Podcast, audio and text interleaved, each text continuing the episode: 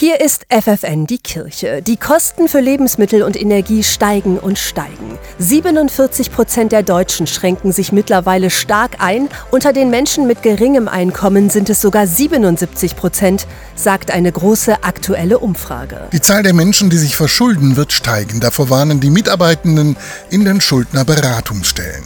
Auch Kerstin Suthold von der Caritas in Hildesheim erwartet mehr Klienten, zum Beispiel wenn die nächste Heizkostenabrechnung kommt. Also wenn dann jetzt die Mahnbescheide rausgehen, die Vollstreckungsbescheide, dann kommen die Leute hierher. Dabei wäre es sinnvoller, sich schon vorher professionelle Unterstützung zu holen. Denn wer erst einmal hineingerät in die Schuldenspirale, der findet alleine eben oft nicht mehr heraus. Durch die ganzen Zinsen und Kosten, die immer draufkommen, gehen die Schulden in horrende Höhen. Und von daher sollte man ruhig früher schon mal in die Schuldnerberatung gehen und sich Unterstützung holen, um zu gucken, wie kann ich das schaffen, wie wird es nicht noch mehr und wie komme ich mit meinem Geld klar von daher ist es schon wichtig, früh genug zu kommen. In der Beratung geht es dann als allererstes darum, dass die Hilfesuchenden wieder Boden unter die Füße bekommen, sagt die Schuldnerberaterin. Die Klienten füllen mit uns einen Haushaltsplan aus und sehen dann erstmal, was eigentlich übrig bleibt von ihrem Einkommen im Monat. Laufende Kosten wie Miete, Versicherung, Strom, Heizung, was einfach immer jeden Monat vom Konto runtergeht, aber keiner so wirklich den Überblick hat, wann geht was runter und wie viel bleibt übrig. Welche festen Ausgaben habe ich eigentlich jeden Monat? Wie viel Geld lasse ich im Supermarkt oder in der Drogerie? Wie viel habe ich eigentlich wirklich für Kleidung zur Verfügung?